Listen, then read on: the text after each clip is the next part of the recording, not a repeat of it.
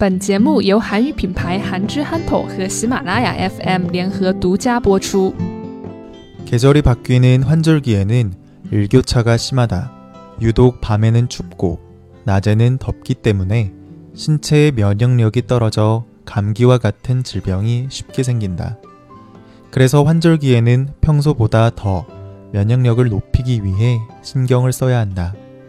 하루에 15분 정도는 햇볕을 쬐고 충분히 자고 가벼운 운동을 통해 컨디션 관리를 해야 한다.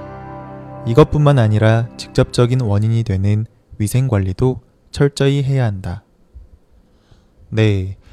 더운 여름이나 추운 겨울에는 오히려 괜찮은데, 유독 봄에서 여름으로 혹은 여름에서 가을로 계절이 바뀌는 이 환절기라는 시기에 몸이 아픈 사람들이 굉장히 많아요.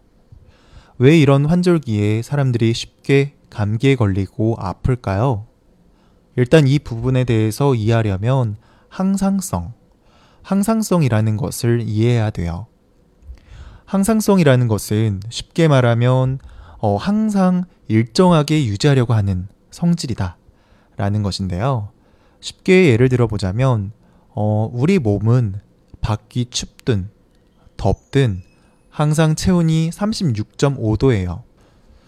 이런 식으로 항상 체온을 정상 체온을 유지하려고 하는 것이 항상성이라는 거죠.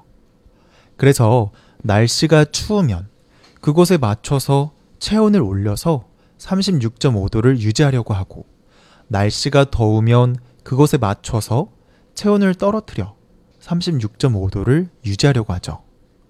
이렇게 체온을 유지하려는 것처럼 심장 박동도 그렇고 우리 몸은 항상 균형을 유지하게끔 되어 있어요. 그런데 주변의 온도가 갑자기 떨어지거나 갑자기 올라간다면 어떨까요? 우리는 항상 36.5도라는 최적의 온도를 유지해야 하는데, 그래서 그것을 유지하기 위해서 어, 주변 환경에 맞춰서 조절하고 있는데, 갑자기 주변 날씨가 계속 바뀐다. 그러면 우리의 신체가 계속 변하겠죠. 이러다 보면 우리 몸의 항상성이 떨어지게 되고, 이 때문에 평소에 자주 안 걸렸었던 병이 쉽게 생긴다라는 거예요. 네, 이런 시기가 바로 환절기, 환절기라는 거예요. 환절기에는 유독 밤에는 춥고 낮에는 더워지는 때라서 그래서 면역력이 떨어진다라는 거예요. 네. 그러면 이런 환절기 때에는 어떻게 하면 건강하게 보낼 수 있을까요? 사실 너무 당연하고 우리가 너무 자주 들었던 그냥 건강 관리를 하면 돼요. 평소에 건강을 위해서 잠을 충분히 자고 스트레스를 받지 말고 밥도 골고루 먹고 운동도 꾸준히 하고 손과 발을 잘 닦아서 위생 관리를 철저히 해라. 라고 어, 굉장히 많이 이야기를 듣잖아요. 네, 바로 그 활동들을 하면 돼요. 네, 뭐, 정말 당연하고, 뭐, 별것도 아닌 거라고 생각하실 수도 있겠지만, 알고 있는 것을 평소보다 이런 환절기 때에는 더 신경 쓰고 관리를 해야지만 건강하게 생활할 수 있다. 무사히 이 환절기를 잘 넘어갈 수 있다. 라는 거예요.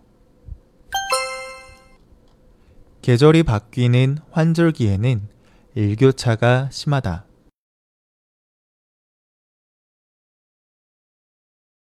계절이 바뀌는 환절기에는 일교차가 심하다. 유독 밤에는 춥고 낮에는 덥기 때문에 신체의 면역력이 떨어져 감기와 같은 질병이 쉽게 생긴다.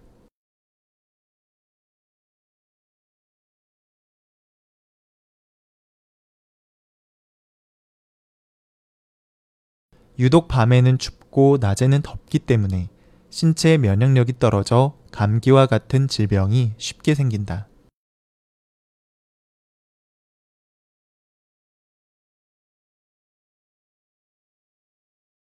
그래서 환절기에는 평소보다 더 면역력을 높이기 위해 신경을 써야 한다.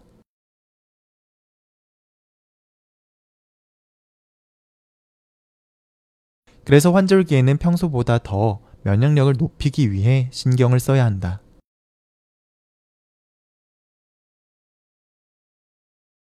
하루에 15분 정도는 햇볕을 쬐고 충분히 자고 가벼운 운동을 통해 컨디션 관리를 해야 한다.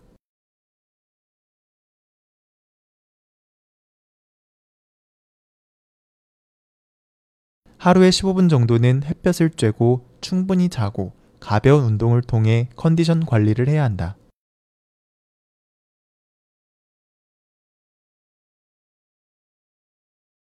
이것뿐만 아니라 직접적인 원인이 되는 위생 관리도 철저히 해야 한다.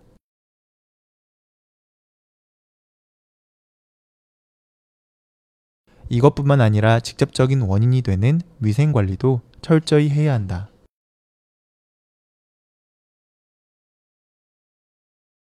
계절이 바뀌는 환절기에는 일교차가 심하다. 유독 밤에는 춥고 낮에는 덥기 때문에 신체의 면역력이 떨어져 감기와 같은 질병이 쉽게 생긴다. 그래서 환절기에는 평소보다 더 면역력을 높이기 위해 신경을 써야 한다. 하루에 15분 정도는 햇볕을 쬐고 충분히 자고 가벼운 운동을 통해 컨디션 관리를 해야 한다. 이것뿐만 아니라 직접적인 원인이 되는 위생 관리도 철저히 해야 한다.